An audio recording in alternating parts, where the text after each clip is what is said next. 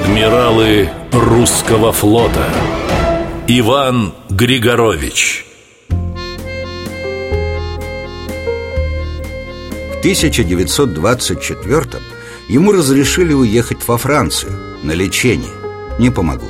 Вспоминала внучка адмирала Ольга. По ее словам, расставание с любимой родиной далось флотоводцу крайне тяжело. У него оказался рак головного мозга. Нужна была операция, он уже падал на улице в обморок, ноги были ослаблены, голод был и холод. И вот во Франции от разрыва сердца, сидя за столом, он и умер от тоски. За рубежом Иван Григорович жил бедно. Зарабатывал на жизнь, продавая свои картины – французы предлагали ему, кавалеру орденов почетного легиона, заслуженную пенсию. Но адмирал отказался, рассказывала правнучка полководца Наталья. Не только французы, но и английское правительство предлагало пособие за участие в Первой мировой войне в качестве союзника. Но это было бы для него предательством. Родина для него не пустой звук. Флот – святая святых он предпочел нищенское существование. Скончался русский адмирал в 1930 году. Его перезахоронили в Санкт-Петербурге только спустя 75 лет. Вспоминала внучка флотоводца Ольга.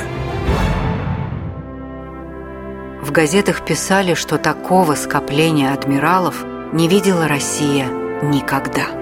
Все они пришли проститься со своим товарищем. И прежние, и настоящие, все, и с палочками, и седые.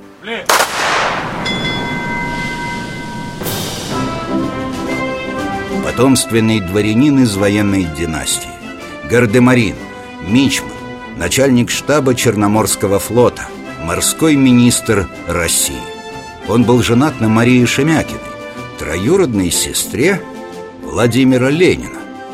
В семье адмирала было две дочери – Наталья и Мария. Отца девочки видели редко. Служба есть служба.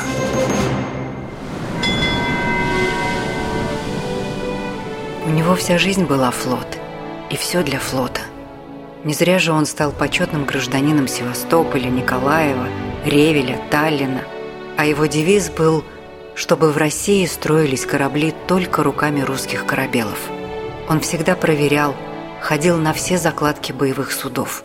Его даже прозвали «некабинетный адмирал». Иван Григорович Адмиралы русского флота